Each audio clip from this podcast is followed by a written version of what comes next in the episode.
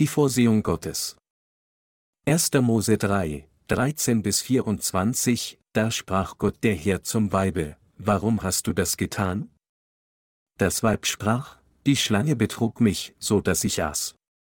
Da sprach Gott der Herr zu der Schlange, weil du das getan hast, seist du verflucht, verstoßen aus allem Vieh und allen Tieren auf dem Felde. Auf deinem Bauch sollst du kriechen und Erde fressen dein Leben lang. Und ich will Feindschaft setzen zwischen dir und dem Weibe und zwischen deinem Nachkommen und ihrem Nachkommen, der soll dir den Kopf zertreten, und du wirst ihn in die Ferse stechen. Und zum Weibe sprach er, ich will dir viel Mühsal schaffen, wenn du schwanger wirst, unter Mühen sollst du Kinder gebären. Und dein Verlangen soll nach deinem Manne sein, aber er soll dein Herr sein. Und zum Manne sprach er, weil du gehorcht hast der Stimme deines Weibes und gegessen von dem Baum, von dem ich dir gebot und sprach, du sollst nicht davon essen, verflucht sei der Acker um deinetwillen. Mit Mühsal sollst du dich von ihm nähren dein Leben lang. Dornen und Disteln solle er dir tragen, und du sollst das Kraut auf dem Felde essen. Im Schweiße deines Angesichts sollst du dein Brot essen, bis du wieder zu Erde werdest, davon du genommen bist. Denn du bist Erde und sollst zu Erde werden. Und Adam nannte sein Weib Eva, denn sie wurde die Mutter aller, die da lieben. Und Gott der Herr machte Adam und seinem Weibe Röcke von Fellen und zog sie ihnen an. Und Gott der Herr sprach, siehe, der Mensch ist geworden wie unsereiner und weiß, was gut und böse ist. Nun aber, dass er nur nicht ausstrecke seine Hand und breche auch von dem Baum des Lebens und esse und lebe ewiglich. Da wies ihn Gott der Herr aus dem Garten Eden, dass er die Erde bebaute, von der er genommen war. Und er trieb den Menschen hinaus und ließ lagern vor dem Garten Eden die Cherubim mit dem flammenden, blitzenden Schwert, zu bewachen den Weg zu dem Baum des Lebens. Wie wurden Menschen zu Sündern? Heute möchte ich Ihnen erklären, wie der Mensch dem Wort Gottes nicht gehorchte und ein Sünder wurde. Bei Erschaffung des Menschen lassen Sie mich zunächst sagen, dass der Mensch selbst keine Sünde begangen hat. Die Sünde, Gott ungehorsam zu sein und sich gegen ihn zu stellen, stammt nicht vom Menschen, sondern von Satan. Wie kam es, dass jeder, der auf diesem Planeten lebt, sich gegen Gott stellt und ihm ungehorsam ist? Dies kam wegen dem Teufel zustande, der Mensch selbst hat es nicht herbeigeführt. Nachdem er von der Frucht des Baumes der Erkenntnis von Gut und Böse gegessen hatte, wollte der Mensch selbst eigentlich nach dem Willen Gottes leben, aber er hatte keine Fähigkeit dazu. Als Gott Adam fragte, wer hat dir gesagt, dass du nackt bist? Hast du nicht gegessen von dem Baum, von dem ich dir gebot, du solltest nicht davon essen? Reagierte Adam mit einer Ausrede und sagte, das Weib, das du mir zugesellt hast, gab mir von dem Baum, und ich aß. Dass Adam und Eva Ausreden Gott gaben, zeigt die menschliche Schwäche, und es zeigt auch, wie unzureichende Geschöpfe Menschen sind. Der Mensch stand nicht gegen Gott durch seinen eigenen Plan, sondern es stammt aus seiner Schwäche. Gott sagte, dass er Menschen als schwache Wesen geschaffen hat, die den Engeln unterliegen sind.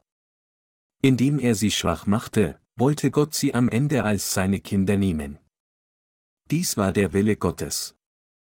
Die Bibel erklärt daher, dass der Mensch nicht absichtlich die Sünde des Ungehorsams gegen den Willen Gottes begangen hat, weil er sich gegen ihn stellen wollte, sondern es war Satan, der den Menschen dazu brachte, dem Wort Gottes ungehorsam zu sein, und der Teufel verwandelte ihn in einen gefallenen, sündigen Menschen, indem er ihn in Ungehorsam fallen ließ. Der Mensch hatte seit dem Tag, an dem Gott ihn schuf, kein tief verwurzeltes Verlangen, sich gegen Gott zu stellen. Wenn Gott in der Bibel sagt, dass er die Menschen zu seinem Bilde geschaffen hat, bedeutet dies, dass Menschen geschaffen wurden, um Gottes Eigenschaften zu nehmen. Daher hatte auch der Mensch wie Gott heilige und gerechte Eigenschaften. Der grundlegende Wunsch des Menschen war es, unter der Souveränität Gottes zu leben. So hatten Menschen am Anfang keinen Wunsch, sich gegen Gott zu stellen. Von Anfang an hatte der Mensch Gottes heilige Eigenschaften, und er wollte leben, ohne Gottes Willen zu missachten. Die Frage ist hier natürlich, wie der Mensch dann quasi über Nacht Gottes Feind wurde. Die Schlange, Satan selbst, hat diesen ganzen Komplott entwickelt. Indem er den Menschen in Sünde stürzte, Gott nicht zu gehorchen, verleitete der Teufel den Verstand des Menschen dazu, Gott als jemand furchterregendes falsch wahrzunehmen. Die Bibel sagt, dass der Mensch kein grundlegendes Verlangen hatte, sich gegen Gott zu stellen. Meine Glaubensgenossen, wir müssen diese Wahrheit begreifen und daran glauben. Es ist nicht der Mensch selbst, der sich grundlegend gegen Gott gestellt hat, sondern es ist der Teufel, die Schlange, die ihn dazu gebracht hat, sich gegen Gott zu stellen, indem er ihn betrogen hat. Satan ist der eine, der durch alle Arten von Methoden die Herzen der Menschen dazu gebracht hat, nicht an Gott zu glauben und sich gegen ihn zu stellen, wann immer wir es mit Menschen zu tun haben, die nicht wiedergeboren wurden, sollten wir daher erkennen, dass sie zu solch törichten Überzeugungen gekommen sind, weil sie vom Teufel getäuscht und manipuliert wurden. Daher müssen die Listen Satans durch unseren Glauben an das geschriebene Wort der Wahrheit überwunden werden. Die Vorgänger des Glaubens in Gottes Gemeinde müssen allen mit dem Wort Gottes lehren und sie müssen alle von allen Sünden befreien. Wir alle müssen Gottes Werk der Gerechtigkeit durch Glauben tun. Teufel, du sollst für immer Erde fressen. Wenden wir uns der heutigen Schriftpassage 1. Mose 3, 14 zu, da sprach Gott der Herr zu der Schlange, weil du das getan hast, seist du verflucht, verstoßen aus allem Vieh und allen Tieren auf dem Felde. Auf deinem Bauche sollst du kriechen und Erde fressen dein Leben lang. Es war Satan, der die Menschen dieser Welt dazu führte, verflucht zu werden, zu leiden, zur Hölle zu gehen und zerstört zu werden. Gott sagte, dass der, der Flüche der Menschheit brachte, die Schlange ist. Gott verurteilte diese Schlange, die den Menschen zum Unglauben geführt hatte. Gott präzisierte die Sünde der Schlange, indem er sagte, du hast dies dem Menschen angetan, und fällte sein Urteil der Flüche. Er sagte zu ihr, Schlange, du bist verflucht, verstoßen aus allem Vieh und allen Tieren auf dem Felde. Du sollst auf deinem Bauch kriechen und Erde fressen dein Leben lang. Bevor Satan, der eigentlich ein Engel namens Luzifer war, Gott herausforderte, hatte er sich vom Wort Gottes ernährt gelebt. Aber jetzt wurde er wegen seiner Sünde verflucht und dazu gebracht, für immer Erde zu fressen. Gott ließ die Engel leben, indem sie sich von seinen Segnungen ernährten, aber nachdem Satan den Menschen zu Fall gebracht hatte, verfluchte Gott ihn, sein Leben lang Erde zu fressen. Dies bedeutete, du wirst nicht länger am Herrschaftsbereich des Himmels teilhaben. Dass Satan sich nun von Erde ernähren lieben sollte, bedeutet, dass der gefallene Engel sich in dieser Welt von der Lust und Gier der Menschheit ernähren sollte. Satan hat die Menschheit in Versuchung geführt und sie zur Sünde verleitet, und infolgedessen kam er dazu, sich nur von ihren Sünden zu ernähren.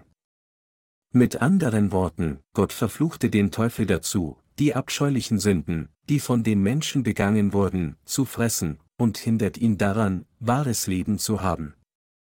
Gott hat ihn vollständig abgeschnitten, damit er niemals das geistliche Brot des Himmels oder die von ihm kommenden Segnungen essen kann. Deshalb können diejenigen, die vom Teufel gefangen sind, das geistliche Wort auch nicht empfangen und essen. Menschen müssen in dieser Welt Brot essen, aber sie müssen auch geistliches Brot essen, um zu lieben. Die meisten Menschen wurden jedoch von Satan getäuscht und sind daher immer noch von ihm versklavt. Selbst diejenigen, die nicht wiedergeboren wurden, sehnen sich danach, das heilige Wort Gottes zu essen. Aber Gott sagt, dass er sein geistliches Brot verborgen hat, damit sie es niemals essen können.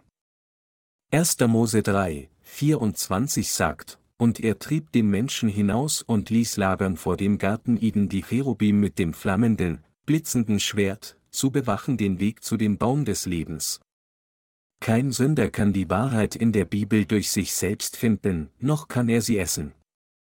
Gott selbst stellt dies sicher. Satan hat die vollständige Herrschaft über alle Sünder. Deshalb kennen diese Sünder die Wahrheit des geistlichen Evangeliums des Himmels nicht. Dies bedeutet, dass, als Gott Satan und seinen Dienern gesagt hatte, nur Erde ihr ganzes Leben lang zu fressen, dieses strenge Wort entsprechend erfüllt wurde.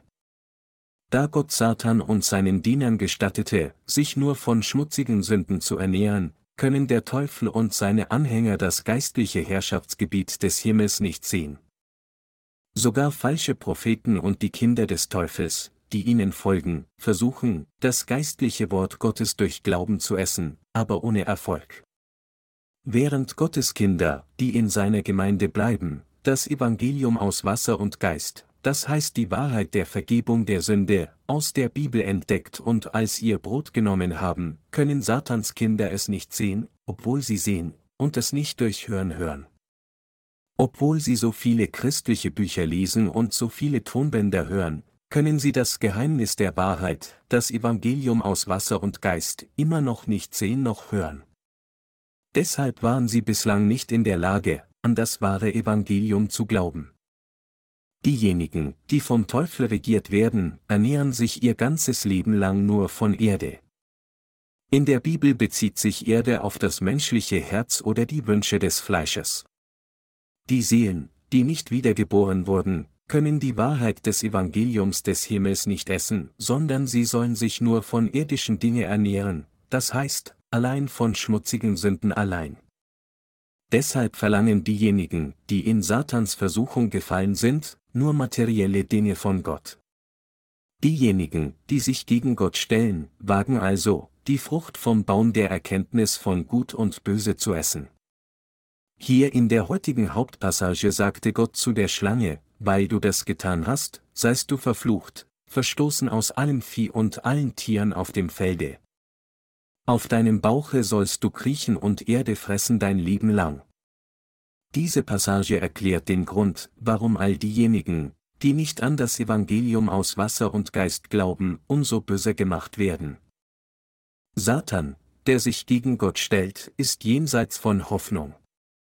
Auch wenn Menschen in die Irre gehen, haben sie immer noch die Möglichkeit, zum richtigen Ort umzukehren, und sie können auch die Vergebung ihrer Sünden durch Glauben an das Evangelium aus Wasser und Geist erhalten und verherrlicht werden, um in das Herrschaftsgebiet Gottes wieder zu gelangen, aber Gott erlaubte dies Satan nicht.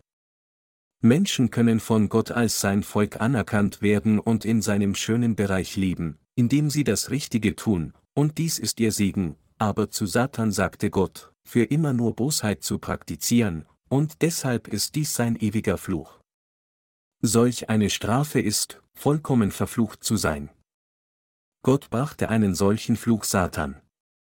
Er sagte zu ihm, du kannst niemals Güte praktizieren. Du wirst immer Bosheit üben und in ewigem Leiden leben. So war es in der Tat ein enormer Fluch. Es ist, weil der Teufel in dieser Welt Bosheit praktiziert, dass jeder auf dem Planeten und der ganzen Bereich der Schöpfung dazu gekommen ist, mit Übel gefüllt zu werden. Da Satan immer nur böse Dinge in der Welt tut, kann diese Welt nicht erneuert werden. Die Welt, die von diesem bösen Teufel regiert wird, hat nichts, was verbessert werden kann, im Gegenteil, sie wird nur noch böser. Deshalb werden die Menschen, die in dieser Welt leben, immer böser, und diejenigen, die von Satan versucht werden, nur böse Taten tun. Während die Gerechten ein gerechtes Leben zu führen haben, ist der Satan dazu bestimmt, nur böse Taten zu tun. Der Feind Gottes und der Menschheit. Wenden wir uns 1. Mose 3, 15 zu. Gott setzte Feindschaft zwischen Satan und die Menschheit. Und ich will Feindschaft setzen, zwischen dir und dem Weibe und zwischen deinem Nachkommen und ihrem Nachkommen, der soll dir den Kopf zertreten, und du wirst ihn in die Ferse stechen. Feinde kämpfen gegeneinander. Die Menschheit und der Teufel kämpfen gegeneinander als Feinde, der Teufel ist Gottes Feind, und er ist auch unser Feind, der Feind der ganzen Menschheit. Es gibt jedoch keine Feindschaft zwischen der Menschheit und Gott. Menschliche Wesen sind Geschöpfe, die Gott für einen tiefgreifenden Zweck geschaffen hat. Es ist wegen dem gefallenen Engel, Satan, dass die Menschheit Gottes Feind in dieser Welt wurde. Als Gott zunächst diesen Engel machte, war er auch kein Feind, aber als er die Autorität Gottes herausforderte, verwandelte er sich in Satan und ließ die Menschheit in Sünde fallen. Gott sagte zu Satan, dass er Gottes Feind sei. Und er sagte ihm, er solle auch der Feind der Menschheit werden. Mit seinem Herzen, sich gegen Gott zu stellen, zieht der Teufel von Gott geschaffene Menschen in die Hölle. Es ist, weil Satan der Feind sowohl Gottes und als auch der Menschheit ist, dass er Menschen zur Hölle schleppt, sie betrügt und zum Bösen verleitet. Satan versucht uns Menschen zu zerstören, indem er uns daran hindert, an das Wort Gottes zu glauben. Deshalb sollte niemand auf Satans Worte hören. Satan ist der Feind der Menschheit. Satan ist der Feind, der die Menschheit zerstört. Da der Teufel der Feind von Jesus Christus und auch der Menschheit ist, fordert er sogar jetzt Gott heraus. Aber wenn Satan und Gott gegeneinander kämpfen, wer würde gewinnen? Gott würde natürlich gewinnen. Der wirkliche Kampf in dieser Welt ist der Kampf zwischen Gott und dem Teufel, und mitten in diesem Kampf kämpfen wir auf Gottes Seite gegen Satan. Wenn wir Wiedergeborenen gegen Satan kämpfen, dann kämpfen wir durch unseren Glauben an das Evangelium aus Wasser und Geist. Während wir Menschen eigentlich Satan nicht gewachsen sind, sind wir, wenn wir Glauben an das Evangelium aus Wasser und Geist haben, mehr als fähig, ihn zu bekämpfen und zu überwinden. Der Kampf zwischen Gott und dem Teufel ist ein geistlicher Kampf. Wie führen Gott und Satan dann einen Kampf gegeneinander? Gott sagte, ihren Nachkommen, der soll dir den Kopf zertreten, und du wirst ihn in die Ferse stechen. Dies bedeutete, dass Gott den Teufel mit dem Evangelium aus Wasser und Geist bekämpfen und überwinden würde. Ihr Nachkomme bezieht sich hier auf Jesus Christus. Und Gott sagte zum Teufel, du wirst ihn in die Ferse stechen. Als Jesus verkörpert in Fleisch des Menschen auf diese Erde kam, dachte Satan, dass alles, was er zu tun hatte, ihn nur zu töten war. Er dachte, wenn ich ihn nur töte, werde ich für immer über diese Welt herrschen. Satans Plan führte jedoch zu einem völligen Scheitern, denn Jesus starb nicht nur am Kreuz, sondern er stand auch wieder von den Toten auf. Satan versuchte dann, seine Herrschaft über die Welt zu behaupten, indem er die Menschheit in die Falle lockte, aber wegen des Evangeliums aus Wasser und Geist versagte er erneut. Als Gott uns Menschen ursprünglich sagte, dass wir über diese Welt herrschen sollten, war dies ein Segen, den Gott der Menschheit gab. Der Teufel versuchte, diese Welt mit seinen Lügen zu ergreifen und ihr Meister zu werden, aber Jesus Christus kam auf diese Erde verkörpert in Fleisch des Menschen. So wurden die Gläubigen an das Evangelium aus Wasser und Geist die Sieger in ihrem Kampf gegen Satan. Alles, was Satan erreicht hat, war nur den Leib von Jesus kurzzeitig zu verletzen. Satan hatte Jesus nur als einen Menschen betrachtet. Aber was geschah? Jesus Christus kam auf diese Erde, wurde getauft, starb am Kreuz und ist wieder von den Toten auferstanden. Genau in dem Moment, als Jesus von den Toten auferstand, jammerte der Teufel in Verzweiflung, oh nein. Ich hätte Jesus nicht kreuzigen sollen. Es ist jetzt alles vorbei der Sold der Sünde ist bezahlt. Ich habe meinen Kampf gegen die Wahrheit verloren. Jesus Christus hat gewonnen. Er hat die Erlösung der Menschheit durch seine Taufe und Kreuzigung vollbracht. Wäre er nicht gekommen, hätte ich über diese Erde herrschen können. Weil der Sold der Sünde der Tod ist, musste Gott die Sünden der Menschheit nach seinem Gesetz richten. Deshalb wurde Jesus getauft, schultere die Sünden der Welt und bezahlte ihren Sold, indem er gekreuzigt wurde. Die Sünden der Menschheit werden nur ausgelöscht, wenn ihr Sold bezahlt wird, aber da Jesus unsere Sünden durch die Taufe, die er von Johannes dem Täufer erhielt, auf sich nahm und sein Blut zum Tode vergoss, kann Satan nichts mehr über die Sünden der Menschheit sagen. Es ist, weil Jesus Christus durch seine Taufe all die Sünden der Welt auf sich genommen hatte, dass er mit Sicherheit am Kreuz sterben musste. Da Satan dies nicht erkannte, dachte er, dass er ihn nur zu töten hatte. Genau wie Gott gesagt hatte, du wirst ihn in die Ferse stechen, drang Satan in Menschenherzen ein und sagte ihnen, Jesus Christus zu töten. Er ging in die Herzen der Pharisäer, in das Herz des Hohepriesters und dann in die Herzen der römischen Soldaten und Pilatus und sagte ihnen, tötet ihn. Tötet ihn einfach.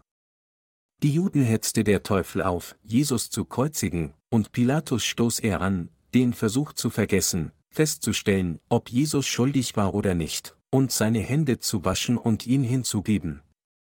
So nahm Pilatus Wasser und wusch sich vor der Menge seine Hände und sagte, ich bin unschuldig am Blut dieser gerechten Person, seht ihr zu, Matthäus 27, 24.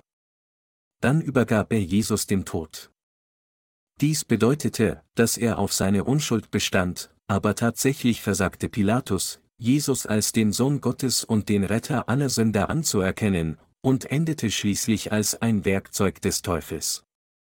Der Überlieferung nach wurde der Prokurator Pilatus nach der Verurteilung Jesu wahnsinnig, da sein Gewissen wegen seinem Entscheid zu gequält wurde.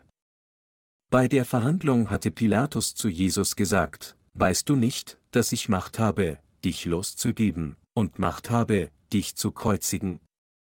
Johannes 19 Uhr und 10 Minuten, Jesus hatte dann zu ihm gesagt, du hättest keine Macht über mich, wenn es dir nicht von oben her gegeben wäre. Darum, der mich dir überantwortet hat, der hat größere Sünde, Johannes 19 Uhr und 11 Minuten. Pilatus hatte Jesus gefragt, bist du der König der Juden?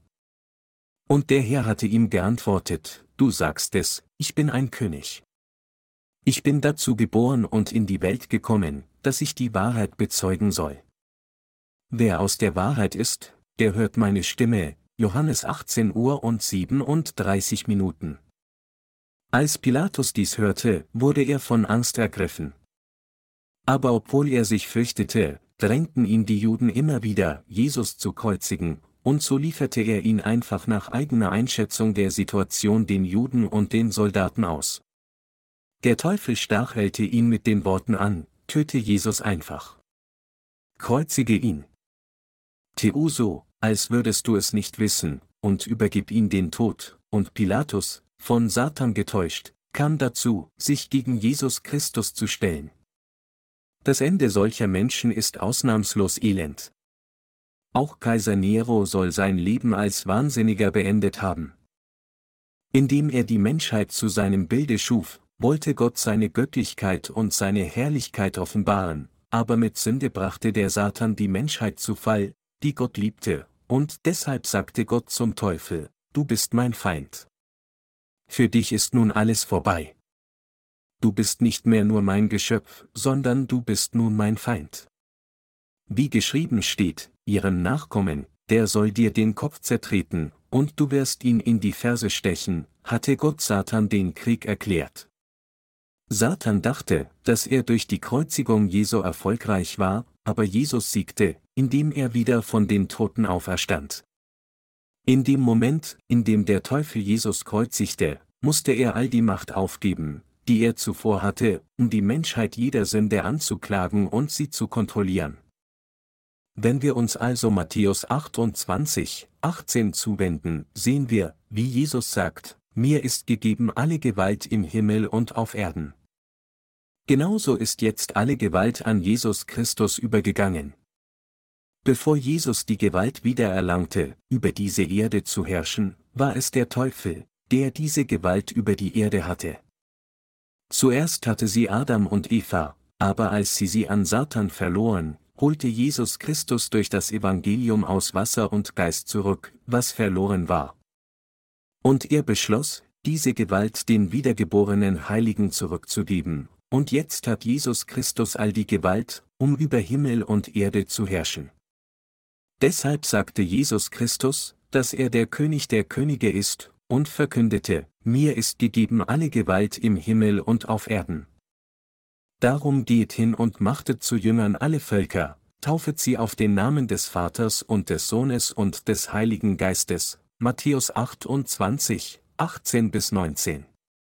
Deshalb flieht der Teufel auch jetzt noch, wenn im Namen von Jesus Christus befohlen wird. Nun, da Satan seinen Kampf gegen Jesus Christus verloren hat, ist sein Name der furchterregendste Name für den Teufel geworden. Sogar wenn jemand, der nicht wiedergeboren ist, zu Satan sagt, im Namen Jesu Christi gebiete ich dir, geh weg. Geht der Teufel zumindest für eine Weile weg. Das liegt daran, weil der Name Jesu Christi Autorität hat, und dies ist genau die Gewalt, die der Herr erlangte, indem er gegen den Feind Teufel kämpfte und ihn besiegte. Satan bringt Zerstörung zur Menschheit. Satan blies Sünde in Menschen und brachte sie zu Fall, und als sie Sünder wurden, führte er sie schließlich dazu, sich gegen Gott zu stellen. Allerdings wurde Satan nun dazu gebracht, vor Jesus Christus und vor dem Evangelium vollständig niederzuknien und sich niederzubeugen. Gott sagte, dass er wartet, bis alle seine Feinde vor Jesus Christus unter seinen Füßen kapitulieren, Hebräer 1, 13, bis die Menschheit das Gericht überwindet. Gott hat die Menschheit befähigt, den Teufel durch Glauben an das Wort zu überwinden. Mit anderen Worten, Gott lässt uns den Feind nicht durch Gewalt überwinden, sondern durch sein wahres Wort der Erlösung, das wahre Wort der Wiedergeburt. Nachdem er nun die Sünden dieser Welt vollständig ausgelöscht hat, wartet Jesus Christus, bis diejenigen, die nicht an Gottes Wort glauben und auf der Seite des Teufels stehen, unter seine Füße kommen und verurteilt werden. Im Buch der Offenbarung sehen wir, wie Gott diejenigen, die nicht wiedergeboren sind, als seine Feinde behandelt. Und er sagt, dass diese Menschen, die dem Teufel folgen, auch in den für Satan reservierten Abgrund geworfen werden. Deshalb müssen wir in Gedanken behalten, dass der Teufel niemals unser Freund ist und der Menschheit keinerlei Nutzen bringt. Doch Menschen erkennen alle Arten von anderen Göttern neben Gott an. Diese Götter sind jedoch Satans Handwerk und seine Verwandlung. Unabhängig davon, wie schön sie in den Augen der Menschheit erscheinen mögen, sind all die falschen Götter von Satan gekommen. Deshalb warnt die Bibel, und das ist auch kein Wunder, denn er selbst, der Satan, verstellt sich als Engel des Lichts, 2. Korinther 11 Uhr und 14 Minuten. Wir müssen erkennen, dass es außer dem dreifaltigen Gott keinen anderen Gott auf dieser Welt gibt, der die Menschheit segnet. Falsche Götter können uns nicht schaden, solange wir nicht an sie glauben, aber wenn jemand es tut, dann wird er unweigerlich geschädigt. Das ist, weil der Teufel der Feind der Menschheit ist. Wenn Satan der Feind sowohl Gottes als auch der Menschen ist, wie könnte er dann möglicherweise der Menschheit nützen? Wir müssen uns daran erinnern, dass Gott Feindschaft zwischen Satan und der Menschheit gesetzt hat. Da Gott Satan als den Feind definiert hat, können Menschen weder durch Glauben an Satan gesegnet werden, noch können sie die von Gott gegebenen Segnungen genießen. Jeder wird verurteilt werden, es sei denn, er erhält die Vergebung seiner Sünden durch Glauben an die Taufe und das Blutvergießen von Jesus Christus als seine Erlösung, das heißt die Taufe, die Jesus von Johannes dem Täufer erhielt, um die Sünden der Welt auf sich zu nehmen, und das Blut, das er am Kreuz als den Sold dieser Sünden vergoss. Angesichts der Tatsache, dass Jesus Christus auf diese Erde gekommen ist, um alle von allen Sünden der Welt zu retten, sie bei der Taufe von Johannes dem Täufer auf sich genommen hat und sie alle ausgelöscht hat, sollte sich niemand in ein Diener des Teufels verwandeln, indem er sich weigert, daran zu glauben. Wenn die Wiedergeborenen zu Satan sagen, ich befehle dir im Namen des Herrn Jesus Christus, geh weg, Satan. Dann ist der Teufel, so stark er auch sein mag, völlig machtlos vor dem Namen Jesu Christi und muss fliehen. In der Tat kann Satan vor dem Namen Jesu Christi nichts tun. Deshalb verwenden selbst diejenigen, die nicht wiedergeboren sind, ausnahmslos den Namen Jesu Christi, wenn sie Dämonen austreiben. Wenn jemand an Jesus Christus als seinen Retter glaubt, wird Gott ihn segnen und für all seine Bedürfnisse sorgen. Menschen sagen, dass sie ohne Jesus Christus immer noch glücklich sein können, aber sie sollten erkennen, dass es kein Glücklichsein gibt, wenn sie sich einmal von Jesus Christus entfernen. Wir müssen begreifen, dass es Jesus ist, der Rettung, ewiges Leben und reichlich Segnungen der Menschheit bringt. Nur Jesus ist der Freund und Hirte der Gläubigen. Wir müssen erkennen, dass allein dieser Gott der gute Gott ist und dass alle anderen Götter nichts weiter als Feinde sind. Kann es irgendetwas Gutes geben, wenn man Jesus Christus und seine Gemeinde verlässt? Sogar unter den Wiedergeborenen denken einige Leute, jetzt bin ich wiedergeboren, aber würde ich mein restliches Leben nicht glücklich leben, wenn ich in die Welt gehe und verschiedene Dinge ausprobieren würde? Da ich sowieso zum Himmel gehen werde, würde ich nicht auch auf dieser Erde glücklich leben, wenn ich reich werden würde? Dies ist jedoch niemals der Fall. Wenn wir Jesus verlassen und uns von der Erlösung entfernen, die Jesus Christus uns durch seine Taufe und sein Blut gegeben hat, kann es nur Leiden und Flüche geben. Es gibt absolut kein Glücklichsein für diejenigen, die Jesus Christus verlassen haben. Es ist völlig falsch zu denken, dass man glücklich und erfolgreich leben kann, wenn man Gottes Gemeinde aufgegeben und hinter sich gelassen hat.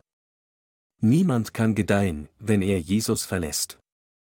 Der Teufel bringt unweigerlich Leid über Menschen und trampelt auf sie herum. Welche Art von einem Feind würde jemals wünschen, dass seine eigenen Feinde gedeihen? Satan gibt nur vor, wohlwollend gegenüber der Menschheit zu sein, alles, während er Menschen völlig irre macht oder sie zu Sklaven weltlicher Werte macht. Er lässt die Menschheit nie in Ruhe, bringt immer irgendwelche Krankheiten oder Sorgen mit sich. Einfach ausgedrückt, Satan hat absolut keinen Grund, der Menschheit gegenüber freigebig zu sein. Unter denen, die die Vergebung ihrer Sünden erhalten haben, gibt es einige, die bestimmte Erwartungen an die Welt stellen, indem sie denken, dass die Welt irgendwie freundlich zu ihnen ist. In Wirklichkeit jedoch, wenn sie sich mit jenen anfreunden, die nicht wiedergeboren sind, werden sie nur betrogen und gewinnen nichts. Wenn also die Wiedergeborenen jemals denken, ich wäre glücklicher, wenn ich in die Welt gehen würde, als nur in der Gemeinde zu bleiben.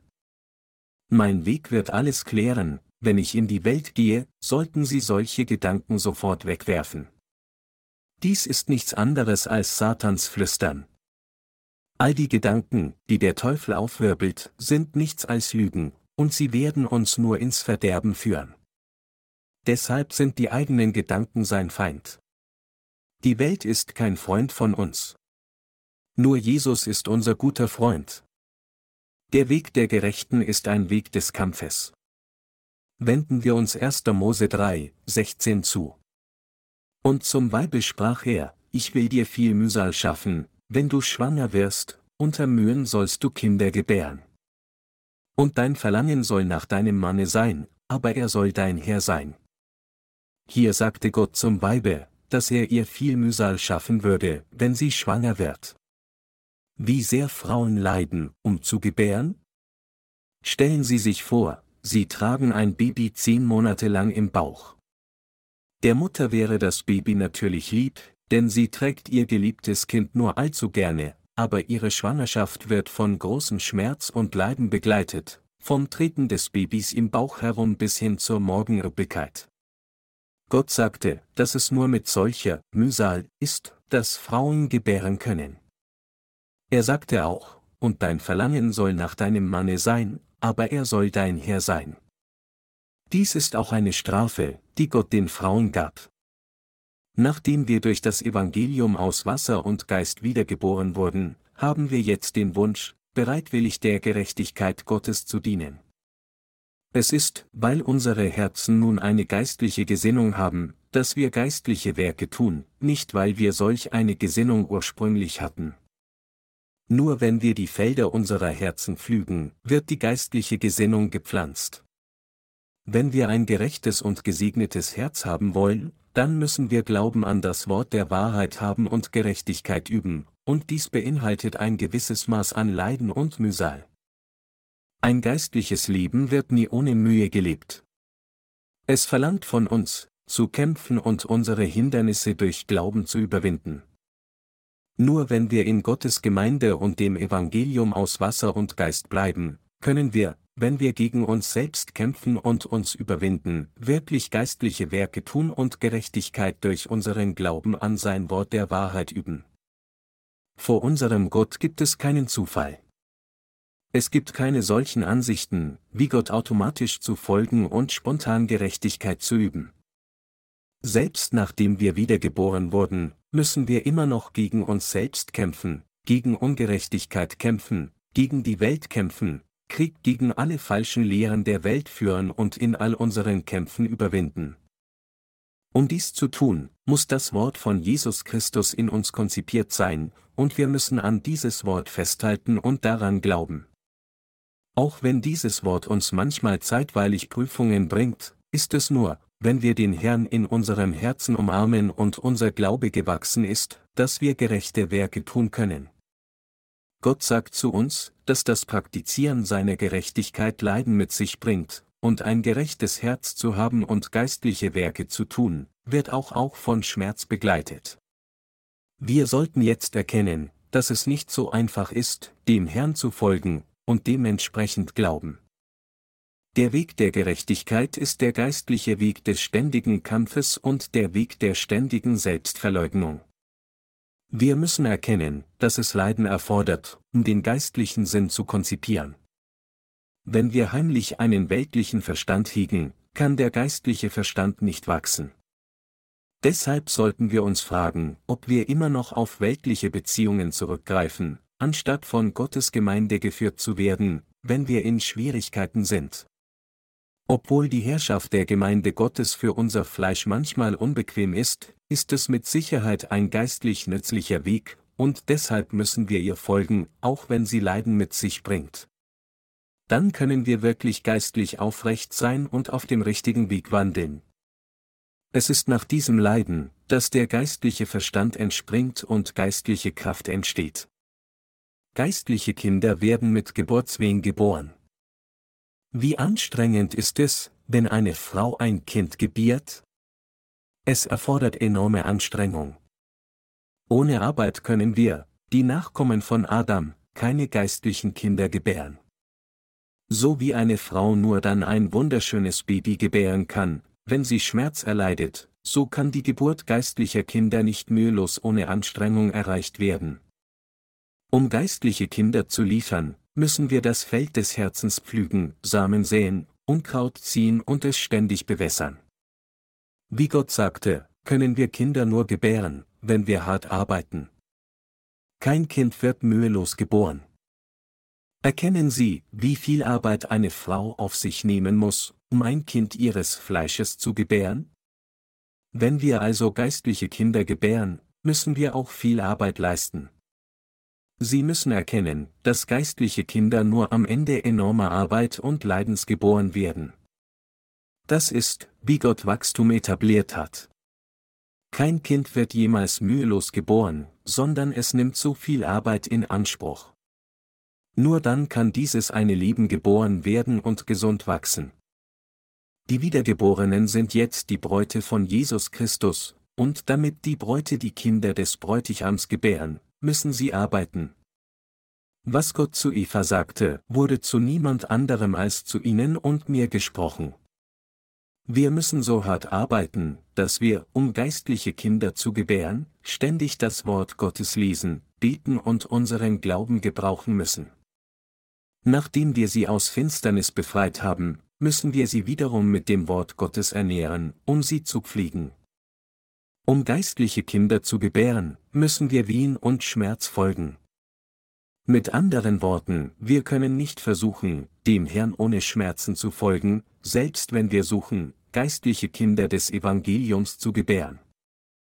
Danach sagte Gott zu Eva, dass ihr Verlangen nach ihrem Mann sein würde. Vor dem Fall war es das Gegenteil. Als Gott die Frau gemacht hatte, hatte Adam gesagt, das ist doch Bein von meinem Bein und Fleisch von meinem Fleisch. So hatte der Mann tatsächlich mehr Verlangen nach der Frau als sie nach ihm, aber sobald die Sünde auftauchte, sagte Gott, dass das Verlangen der Frau nach ihrem Mann sein würde. Er sagte auch, dass der Mann über die Frau herrschen würde und die Frau von ihrem Mann regiert werden muss. Dies impliziert, dass unser Verlangen nach Jesus Christus sein muss und dass wir von ihm regiert werden müssen. Vor Jesus Christus muss nicht nur unser Herz, sondern unser Alles von ihm regiert werden. Gott sagte, und dein Verlangen soll nach deinem Manne sein, aber er soll dein Herr sein. Herrscht der Herr über sie, jetzt, da sie ihm begegnet sind? In der Tat. Es ist der Herr, der über uns regiert. Wann immer ihre Gedanken nicht aufrichtig sind, weist Jesus sie darauf hin.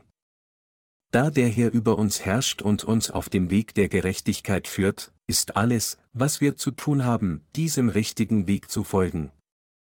Denken Sie daran, dass eine Frau von ihrem Mann regiert werden muss. Manche Leute wollen auch nach ihrer Wiedergeburt nicht von Gott regiert werden und verlassen schließlich die Gemeinde. Aber Gottes Gemeinde ist der Ort, der die Führung von Jesus Christus, dem König, kanalisiert, und wenn man sich weigert, von dieser Gemeinde regiert zu werden, bedeutet dies, Jesu Führung ablehnen. Es gibt solche Heiligen sowie Diener, die sich weigern, das Gebot der Gemeinde zu erfüllen und sie verlassen, indem sie sagen, nein, ich werde es nicht tun. Es gibt einige Arbeiter, die sagen, ich werde leben, wie ich will. Ich möchte den Stil der Gemeinde nach meinem Geschmack ändern. Muss die Gemeinde wirklich nur so handeln? Kann sie nicht etwas anderes machen? Warum können wir nicht einfach ein Kreuz oben auf der Kapelle aufstellen und einfach jeden als einen Heiligen begrüßen? Das möchte ich tun. Aber das ist böse. Wir müssen von Jesus regiert werden und tun, was er uns zu tun befiehlt. Was ist richtig? Vom Herrn regiert werden oder nicht vom Herrn regiert werden? Was macht uns glücklich? Sich der Herrschaft des Herrn unterwerfen oder so leben, wie wir leben wollen? Es ist, wenn die Heiligen von Gott durch seine Diener regiert werden, dass sie glücklich sind. Wie sonst könnten sie ein richtiges geistliches Leben führen, wenn sie nicht von Gottes Dienern regiert würden? Gottes Diener müssen auch von den leitenden Dienern regiert werden, wenn sie gute Diener sein wollen. Mit anderen Worten, es ist, wenn wir von Gott regiert werden, werden die Heiligen dazu gebracht, Gottes Volk zu entsprechen, und die Diener werden dazu gebracht, Gottes Dienern zu entsprechen. Gott ist König in dieser Gemeinde und regiert ausnahmslos über alle seine Diener, über sie und mich gleichermaßen. Niemand in der Gemeinde kann also tun, was er tun will. Wenn jemand ein Anhänger des Herrn ist, dann kann er niemals tun, was ihm gefällt, noch sollte er es tun. Im ersten Moment mag es wie eine gute Idee erscheinen, von niemanden regiert zu werden und willkürlich zu tun, was immer man will, aber wenn man nicht von Gott regiert wird, dann wird man schließlich ein Monster mit fünf Augen, zehn Mündern und zwei Hörnern sein. Wenn die wiedergeborenen Christen nicht von Gott regiert werden, werden sie sich in Monster verwandeln. Gottes Diener müssen auch von ihm regiert werden, so wie jeder, der zu Gottes Volk gehört, von Jesus Christus regiert werden muss. All und jeder vom Volk Gottes muss von Jesus Christus in seiner Gemeinde regiert werden. Werden sie von Gott regiert? Da Gott über uns alle regiert, werde ich auch von ihm regiert. Kein wiedergeborener Christ tut, was seinem eigenen Herz beliebt. Wenn er wirklich das richtige christliche Glaubensleben führt, wird er mit Sicherheit von Gott regiert. Jemand, der geistlich ehe- oder vaterlos ist, wird andererseits nicht regiert. Da wir durch Jesus Christus von Gott geboren wurden, können wir nur überleben, wenn wir uns seiner Herrschaft bedingungslos unterwerfen. Während Sie Ihr Leben in der Gemeinde fortsetzen, sollten Sie es als Segen ansehen, dass Gott durch die Vorgänger des Glaubens über Sie herrscht. In der Tat sind Sie am meisten gesegnet, wenn Sie von Gott regiert werden. Auf diese Weise können Sie all Ihre Fehler offenlegen und vor Gottesdienern treten, wie Sie wirklich sind, und wenn Sie so tun, werden Sie zurechtgewiesen und von den Menschen des Glaubens regiert. Je mehr Sie regiert werden, desto mehr werden sie in vielerlei Hinsicht zu großen Dienern Gottes geläutert. Wenn sie nicht genug regiert werden, gibt es schwer etwas, das raffiniert oder geistlich ist. Es ist gut, gründlich regiert zu werden. Gott segnet die Heiligen, die bereit sind, regiert zu werden. Als solche sollten die Diener Gottes die Heiligen in seiner Gemeinde nicht tun lassen, was sie wollen, sondern sie müssen ihre geistliche Herrschaft über sie sorgfältig ausüben. Kürzlich tendierten einige Brüder dazu, von sich aus zu denken und zu handeln, aber sobald sie sich Gottes Herrschaft unterwarfen, wurden ihre Herzen sofort wiederhergestellt. Ich kann aus ihrer Erfahrung bestätigen, dass es ist, wenn wir von Gott regiert werden, dass unser Glaubensleben und auch unser tägliches Leben Freude machen. Im Gegensatz dazu, wenn die Bosheit, die in unserem Herzen geweckt wird, nicht regiert wird, während sie für eine kurze Weile schön erscheinen mag, werden wir schließlich gequält. Deshalb müssen sie in seiner Gemeinde von Gott regiert werden. Regiert zu werden ist ein wahrer Segen, und dies ist das angemessene Leben eines Christen, wie Gott sagte, deinem Manne, aber er soll dein Herr sein. Das gerechte Gewand der ewigen Errettung, das ein für allemal angezogen wurde. Wenden wir uns 1. Mose 3, 17 bis 19 zu. Und zum Manne sprach er, weil du gehorcht hast der Stimme deines Weibes und gegessen von Baum, von dem ich dir gebot und sprach, du sollst nicht davon essen, verflucht sei der Acker um deinetwillen. Mit Mühsal sollst du dich von ihm nähren dein Leben lang. Dornen und Disteln soll er dir tragen, und du sollst das Kraut auf dem Felde essen. Im Schweiße deines Angesichts sollst du dein Brot essen, bis du wieder zu Erde werdest, davon du genommen bist. Denn du bist Erde und sollst zu Erde werden. Nachdem Adam und Eva Gottes Wort verletzt hatten, das heißt, nachdem sie in Sünde gefallen waren, wurden ihre Herzen durch das Böse völlig verdorben. Die Passage, verflucht sei der Acker um deinetwillen, bedeutet, dass das menschliche Herz verflucht wurde. Deshalb gibt es in unseren Herzen als menschliche Wesen nichts Gutes. Nun konnte nichts Gutes in den Herzen von Adam und Eva gefunden worden. Im Gegenteil, es gab nur Böses, Schmutziges und Verkommenes. Gott sagte dann, mit Mühsal sollst du dich von ihm nähren dein Leben lang. Dornen und Disteln soll er dir tragen, und du sollst das Kraut auf dem Felde essen. Damit meinte Gott, dass es nichts natürlicherweise zu essen gab. Nun mussten sich die Menschen vom Wort der Wahrheit ernähren, das durch Glauben erlangt werden konnte, nur wenn sie ihre von Gott regierten Herzen pflügten und säten. Gott sagte weiter zu Adam, im Schweiße deines Angesichts sollst du dein Brot essen, bis du wieder zu Erde werdest, davon du genommen bist. Denn du bist Erde und sollst zu Erde werden. Dies war genau die Strafe, die Adam zuteil wurde. Jeder kehrt beim Tod zur Erde zurück. Jeder, der nicht von seinen Sünden erlassen ist, wird in die Hölle geworfen, aber die wiedergeboren werden dazu gebracht, für immer als gesegnete Geister im Himmelreich zu leben, anstatt zur Erde zurückzukehren. Wenden wir uns hier 1. Mose 3, 20 zu. Und Adam nannte sein Weib Eva, denn sie wurde die Mutter aller, die da leben. Das Weib namens Eva wurde die Mutter aller, die da leben. Es ist wegen Adam und Eva, dass jeder Sünde erbte. Sie wurden unser Urvater und die Mutter aller Liebenden. Wenn wir unsere Abstammung zurückverfolgen, können wir sehen, dass Adam und Eva unsere Vorfahren sind und wir ihre Nachkommen. 1. Mose 3, 21 sagt, und Gott der Herr machte Adam und seinem Weibe Röcke von Fellen und zog sie ihnen an. Röcke von Fellen beziehen sich hier auf Lederbekleidung, und Lederbekleidung, selbst wenn sie abgenutzt ist, kann wieder genäht und ganz gemacht werden. Es gibt einen großen Unterschied zwischen diesen Röcken von Fellen und der Kleidung aus Feigenblättern, die Adam und Eva für sich selbst gemacht hatten. Die Röcke von Fellen ändern sich einfach, und selbst wenn sie zerrissen sind, können sie wieder zusammengenäht und ganz gemacht werden.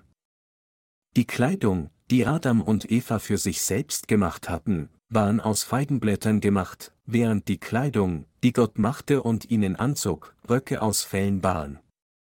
Diese Röcke von Fellen war die Art von Kleidung, die nicht leicht reißt und, einmal angezogen, ein ganzes Leben lang hält. Die von Menschen hergestellte Kleidung aus Feigenblättern hingegen vertrocknen und zerfallen in nur drei Tagen. Sobald sie auseinanderfällt, kann sie nicht zusammengenäht und wieder angezogen werden, sondern sie muss erneut mit neuen Feigenblättern hergestellt werden. Röcke von Fellen, mit anderen Worten, sind langlebig, während die Kleidung aus Feigenblättern nur vorübergehend ist. Während all diese Feigenblätter innerhalb weniger Tage auseinanderfallen, können die Röcke von Fellen, wenn sie rechtzeitig richtig gepflegt werden, ein ganzes Leben halten. Anders ausgedrückt, die Röcke von Fellen, das heißt unsere Errettung durch Jesus Christus, verblassen niemals noch verschwinden. Adam trug diesen Rock aus Fell bis zu dem Tag, an dem er starb. Genauso wie Gott Jesus Christus als unsere Versöhnung sandte, um uns ewige Erlösung zu geben, ist die Kleidung dieser Erlösung für immer von Dauer. Sobald wir die Kleidung der Erlösung anziehen, die Gott machte und uns anzog, verschwindet sie nie, es sei denn, wir ziehen sie selbst aus. Jesus Christus hat uns mit dem Gewand der Gerechtigkeit gekleidet, und dies ist die vollkommene Errettung, die wie die Röcke von Fellen ist, weder zerrissen noch abgenutzt. Im Gegensatz dazu muss die Kleidung aus Feigenblätter, die die Menschheit selbst gemacht hat, um ihre Scham zu bedecken, alle drei Tage in neue Kleidung gewechselt werden. Dicke, saftige Blätter könnten drei Tage halten, aber neue, kleine Frühlingsblätter würden alle in weniger als einem Tag verwelken. Egal, wie Menschen ihren eigenen Glauben haben mögen, wenn sie das Wort am Morgen hören und am Abend nach Hause zurückkehren, ist alles weg, und die Gerechtigkeit, die sie durch ihre eigenen Werke erlangt haben, verschwindet mit dem Abend. Und Gott der Herr machte Adam und seinem Weibe Röcke von Fellen und zog sie ihnen an. Mit dieser Passage spricht Gott zu uns über die Errettung, die er uns durch das Evangelium aus Wasser und Geist gegeben hat. Die Errettung, die Gott uns gegeben hat, ist nicht etwas, das in wenigen Tagen verschwindet, weder zerreißt sie, wenn wir Sünde begehen, noch macht sie uns wieder zu Sündern. Diese von Gott gemachten Röcke von Fellen sind die ewige Kleidung des Heils. Um ein Gewand aus Fellen herzustellen, muss ein Vieh getötet werden. Ein Leben wurde geopfert und uns gegeben, und dieses Heilopfer bleibt für immer. Das Evangelium aus Wasser und Geist, das Jesus uns gegeben hat, ist nicht eine Erlösung, die vergänglich ist und verschwindet, sondern sie ist eine für immer unveränderliche Errettung. Im Gegensatz dazu wird die gefälschte Gerechtigkeit, die Menschen durch solche Dinge wie ihre eigenen Busgebiete oder der Doktrin der schrittweisen Heiligung selbst etablieren, in weniger als drei Tagen zerrissen und abgenutzt. Als Jesus Christus mit seiner Taufe und seinem Blut die Kleidung der Erlösung für Adam und Eva anfertigte und sie damit bekleidete, ermöglichte er es ihnen, der Verurteilung für ihre Sünden für immer zu entfliehen. Gott kleidete Adam und Eva mit dem Gewand seiner Gerechtigkeit, das aus der Taufe und dem Blut Jesu bestand, und dieses Gewand der Erlösung hält ewig, wie die Röcke von Fellen. Abel trug auch die von Gott gemachten Röcke von Fellen, und danach mussten alle Nachkommen von Adam die Röcke von Fellen tragen. Nachdem Adam und Eva fielen, trugen sie zunächst Kleidung aus Feigenblättern, aber nur bis Gott Röcke von Fellen machte und sie damit bekleidete, danach trugen auch ihre Nachkommen alle Röcke von Fellen. Diese Röcke von Fellen schützten ihren Körper. Während die Röcke von Fellen sie vor Dornen, Disteln und Flüchen schützten, konnte die Kleidung aus Feigenblätter ihre Haut nicht schützen. Mit anderen Worten, die Errettung, die Gott uns gegeben hat, ist wie die Röcke von Fellen, und Gott schützt die Menschen, indem er sie mit dem Gewand seiner Gerechtigkeit kleidet, die aus der Taufe und dem Blut Jesu besteht. Gott hat uns mit einer Errettung bekleidet, die wie die Röcke von Fellen ist. Er hat uns mit seiner Gerechtigkeit bekleidet. Die Gerechtigkeit Gottes ist nie verschwunden, und auch jetzt fährt sie fort, unsere Seelen mit dem Gewand der vollkommenen Gerechtigkeit zu kleiden, damit wir nicht nackt sein mögen. Diejenigen, die einmal das Gewand der Gerechtigkeit, das heißt die Errettung Jesu, angezogen haben, können immer noch durch Glauben vor die Gegenwart Gottes kommen, auch wenn sie Unzulänglichkeiten haben. Die Wirkung des Anziehens dieses Gewandes der Gerechtigkeit hält ewig an. Kleidung von Menschen hergestellt. Lassen Sie uns hier weiter die Kleidung aus Feigenblättern und den Röcken aus Fellen vergleichen, die in Kapitel 3, 1. Mose gezeigt werden. Als Adam und Eva fielen, machten sie sich Kleidung aus Feigenblätter und zogen sie an, aber Gott machte und kleidete sie mit Röcken von Fellen, nachdem er den Teufel verflucht hatte, der Adam und Eva zu Fall gebracht hatte. Diese Röcke retteten sie vollkommen, schützten sie vollständig und stellten ihre Beziehung mit Gott wieder her. Während Gott Adam für seine Sünde verfluchte, machte er auch Röcke von Fellen für ihn, damit er in dieser Welt nicht leiden und verzweifeln würde. Dies bedeutete, dass Gott ihn, obwohl Adam aus dem Garten Eden vertrieben war, dennoch gerecht machte, um allen Sünden und Flüchen zu entkommen. In Kapitel 3 des ersten Buches Mose spricht Gott viel über die Wahrheit der Errettung. Zuallererst trennte er den Glauben der Erlösung vom Glauben, der keine Erlösung erreichen kann. Die Bibel schlussfolgert hier, dass die Errettung, die die Menschheit erlangt, indem sie von Sünde erlassen wird, in den Röcken aus Fellen besteht, während die von Menschen gemachte Errettung in der Kleidung aus Feigenblättern liegt. Ihre finale Botschaft ist, dass die von Menschen gemachte Kleidung aus Feigenblättern niemand von seinen Sünden retten kann. Wenn jemand selbst Kleidung aus Feigenblättern macht, um von seinen Sünden auf eigene Faust gerettet zu werden, müsste er daran festhalten, sie Tag für Tag ohne Pause zu machen. Da die Kleidung aus Feigenblättern innerhalb eines Tags sehr wohl abgenutzt oder zerrissen sein kann, müsste man unzählige Kleidungsstücke bereiten. Diese Kleidung aus Feigenblättern muss endlos bereitet werden, man muss sie immer wieder machen, da man niemals genug haben kann. Man hat auch Kleidung ständig zu erneuern, zweimal am Tag, dreimal am Tag oder auch zehnmal am Tag, ohne Ende in Sicht. Einige boshafte Menschen müssten sich zehnmal am Tag die Kleidung wechseln und dies würde dennoch nicht genug sein. Im Gegensatz dazu sind die Röcke von Fellen, die von Gott gemacht wurden, langlebig, einmal angezogen, muss man sich nicht umziehen. Diese Röcke halten einen Monat, ein Jahr, zwei Jahre, drei Jahre, ein Jahrzehnt, tatsächlich für die Ewigkeit, da sie niemals verschleißen würden. Wenn es um die Erlösung geht, die unsere Sünden erlässt, so unterscheiden sich die Röcke von Fellen so sehr von der Kleidung aus Feigenblättern. Mit anderen Worten, die menschengemachte Errettung von Sünde und die von Gott gemachte Erlösung von der Sünde sind völlig verschieden. Menschen glauben, man wird gerettet, wenn man Busgebiete spricht und geheiligt wird, und sie bemühen sich sehr, ihre Scham zu verbergen, indem sie ein solches Glaubensleben führen. Mit anderen Worten, sie fertigen Kleidung von unvollkommener Erlösung und ziehen sie ständig an.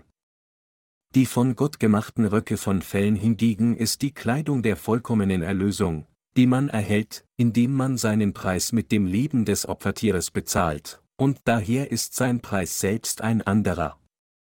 Wenn dies ist, was Gott in Kapitel 3 von 1. Mose sagt, wie können Menschen dann so anmaßend sein, die Vorzüge der leblosen Kleidung aus Feigenblättern anzupreisen, behauptend, dass wir weiterhin täglich die Errettung erfüllen müssen, indem wir geheiligt werden und Busgebete sprechen? Allein daraus können wir erkennen, dass die Religionsanhänger in dieser Welt alle geistlich blind sind. Die bedeutungslosen Kleidungsstücke aus Feigenblättern haben absolut keine Wirkung, ganz gleich, wie Menschen daran festhalten, sie immer wieder herstellen und anziehen mögen. Sie können von Feigenblättern eine ganze Modeindustrie schmieden, so viel sie wollen, aber würden sie wirklich in der Lage sein, die Scham des Körpers vollständig zu bedecken? Könnten sie die Haut perfekt schützen? Von Dornen erfasst, würden die Blätter reißen und die Oberschenkel würden freigelegt, bei der geringsten Anstrengung würde das Shirt auseinanderfallen und der Brustkorb wäre nackt. Wie lange konnten Menschen also ihre Sünden wirklich mit der menschengemachten Kleidung von Busgebete verbergen?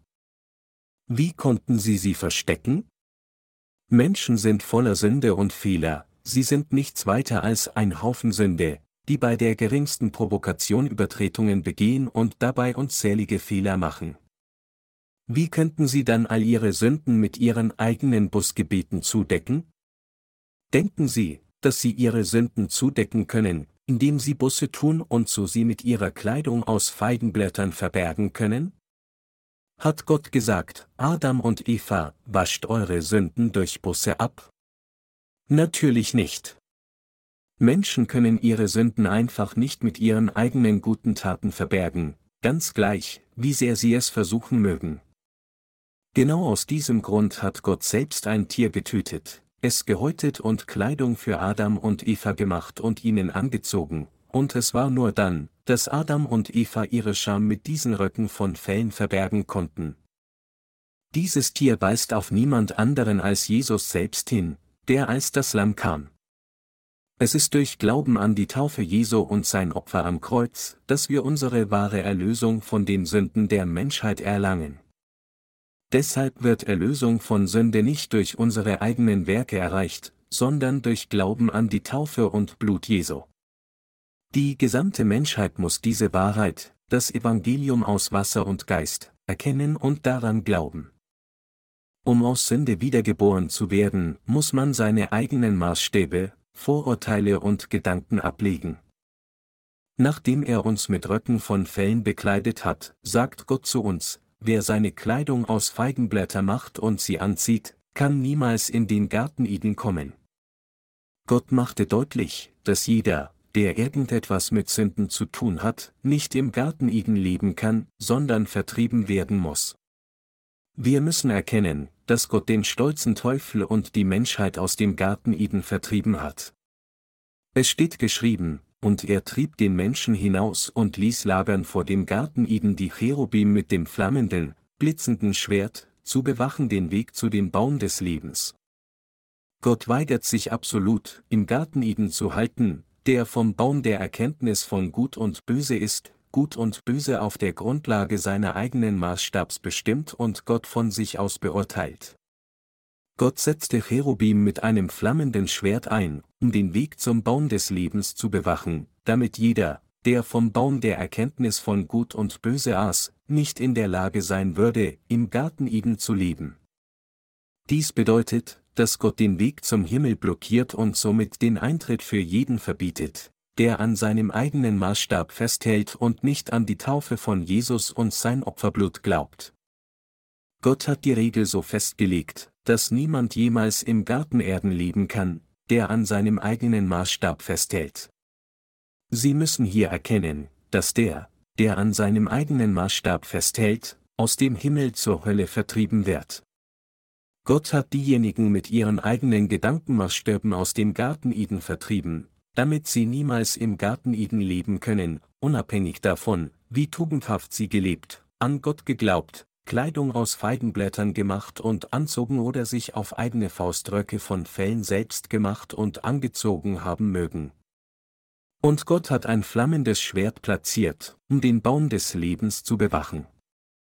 Mit anderen Worten, Gott sagt hier, dass jeder, der gemäß seinem eigenen Gedankenmaßstab an Jesus glaubt, unweigerlich in die Hölle geworfen wird. Vor Gott müssen wir unsere eigenen Gedankenmaßstäbe ablegen. Himmel und Hölle wird je nachdem bestimmt, ob man weiß und glaubt, was im Wort Gottes geschrieben steht und was Gott wirklich gesagt hat, und es sind diejenigen, die an das Evangelium aus Wasser und Geist glauben, die gesegnet werden. Vor diesem Wort Gottes muss man seine eigenen Maßstäbe ablegen. Was tat Jehova Gott für Adam und Eva? Was sagte er zu ihnen? Was hat er ihnen befohlen? Was hat er sie gelehrt? Was hat er ihnen mit seinem Wort verheißen? Dies sind wichtige Punkte, die richtig beantwortet werden müssen, damit wir wirklich gesegnet sind. Jeder, der nicht wiedergeboren ist, hat seine eigenen Maßstäbe. Wer seine eigenen Gedankenmaßstäbe hat, wird letztendlich aus dem Garten Eden vertrieben, und der Hauptgrund, warum solche Menschen nicht wiedergeboren werden können, ist gerade, weil sie an ihren eigenen Maßstäben klammern. Gott sieht Menschen, die ihre eigenen Maßstäbe haben, als die bösesten von allen, und er sagte, dass nichts anderes als dies dämonisch ist. Die Bibel sagt, siehe, der Mensch ist geworden wie unser Reiner und weiß, was gut und böse ist. Meine Glaubensgeschwister, wenn die Menschheit gut und böse richtig wüsste, wäre Gott nicht eher erfreut als verärgert gewesen? Gott war hier nicht beleidigt, weil er irgendwie eifersüchtig war, dass Menschen gut und böse kennen, sondern Gott sagte, dass es böse war, weil sie dazu kamen, ihre eigenen Maßstäbe für gut und böse zu haben, eine Fehleinschätzung. Das Urteil über Gut und Böse, das von Menschen auf eigene Faust gemacht wird, die dazu kamen, einen anderen Maßstab für Gut und Böse als Gott zu haben, ist böse. Gut ist, Gott gemäß seinem vollkommenen Willen zu folgen und diesen Maßstab nachzueifern. Was geschieht, wenn Menschen versuchen, wie Gott zu werden? Sie werden vertrieben. Daran müssen sich alle erinnern. Niemand kann das Himmelreich betreten, wenn er an seine eigenen Maßstäben von Gut und Böse festhält, wenn jemand Gottes Wort nach seinen eigenen Gedanken interpretiert und nach seinem eigenen Verständnis daran glaubt, dann kann er niemals den Himmel betreten, egal wie gut er ein Christ sein könnte. Diejenigen, die nicht wiedergeboren wurden, klammern sich alle an ihre eigenen Maßstäbe. Deshalb können heute, obwohl es viele Christen gibt, nur wenige tatsächlich den Himmel betreten. Diejenigen, die prophezeien, Dämonen austreiben und viele Wunder auf der Grundlage ihrer eigenen Maßstäbe tun, üben tatsächlich Gesetzlosigkeit, und für diese Sünde werden sie vom Herrn verlassen. Jeder auf der Welt muss sich daran erinnern, die eigenen Gedanken als Maßstab von Gut und Böse zu nehmen, ist der Weg ins Verderben, der einzige Weg zum Leben besteht darin, an den absoluten Gott und an das von ihm gegebene Evangelium aus Wasser und Geist zu glauben. Nur Gott ist der tugendhafteste, er allein ist der heiligste und er allein ist der faire. Am Ende von Kapitel 3 von 1. Mose sagt Gott zu uns, unsere eigenen Maßstäbe von Gut und Böse abzulegen, das heißt, unsere eigenen Gedanken abzulegen. Er sagte zu allen Menschen, dass sie, wenn sie im wundervollen Garten Eden leben wollen, diesen Maßstab, der ihre eigenen Gedanken genannt wird, ablegen sollten. Wenn sie andererseits nicht in Gottes Himmelreich kommen wollen, dann sagte er zu ihnen, an ihre eigenen Maßstäbe festzuhalten. Meine Glaubensgenossen, wenn wir Kleidung aus Nashornhaut machen und anziehen würden, wie würde es sein? Würde es besser sein? Egal, wie schön diese auch sein mag, mit solchen Röcken von Fellen können wir nicht in das Reich Gottes eintreten. Wir müssen ausnahmslos spezielle Röcke von Fellen von Tieren wie Lämmer, Böcke oder Stiere machen, die Gott für uns festgelegt hat. Nur wenn wir so gemäß dem von Gott festgelegten Opfersystem glauben, können wir wirklich die Vergebung unserer Sünden erhalten. Wir müssen unsere eigenen Maßstäbe ablegen. Obwohl es viele Menschen auf dieser Welt gibt, die an Jesus Christus glauben, können die meisten von ihnen den Himmel nicht betreten. Wie Gott es hier in Kapitel 3 von 1. Mose deutlich gemacht hat, ist es, weil diese Menschen alle an Jesus auf der Grundlage ihrer eigenen Gedanken glauben, dass sie den Himmel nicht betreten können. Wir müssen uns daran erinnern. Wenn wir also das Evangelium aus Wasser und Geist predigen, müssen wir solche Menschenmaßstäbe mit dem Wort brechen. Ihr fehlerhaftes Wissen muss mit dem Wort Gottes gebrochen werden, sonst kann das Evangelium nicht in sie eindringen. Es sind sie, die dies ihnen lehren müssen. Mit dem Wort Gottes müssen sie ihnen sagen, was die Sünde ist, von der die Bibel spricht, was das Gericht ist, von dem die Heilige Schrift spricht, was Errettung ist, was Gerechtigkeit ist und was wiedergeboren zu werden ist. Nur dann können sie wiedergeboren werden. Es ist, weil jeder abgesondert von der Bibel seine eigenen Maßstäbe hat, dass er den Himmel nicht betreten kann, selbst wenn er an Jesus glaubt, und deshalb müssen wir ihm die Wahrheit erklären, damit er gerettet werden kann. In den ersten drei Kapiteln des ersten Buches Mose fasste Gott den Kern aller 66 Bücher der Heiligen Schrift zusammen. Die Prinzipien des richtigen Glaubenslebens sind alle hier in diesen drei Kapiteln enthalten. Sie schreiben darüber, wie Menschen Sünder wurden, wie sie die Vergebung ihrer Sünden empfangen und wiedergeboren werden können, wie sie von Gott regiert werden sollten, wie ihr Verlangen nach dem Herrn sein sollte und wie sie mit Arbeit geistliche Kinder gebären sollten. All diese Dinge wurden von Gott erfüllt, wie er es zuvor in Kapitel 3 von 1. Mose geplant hatte. Lassen Sie uns alle an Gottes geplante Errettung glauben, die durch sein Evangelium, das Evangelium aus Wasser und Geist, erfüllt wurde, und lassen Sie uns alle so das ewige Leben erhalten.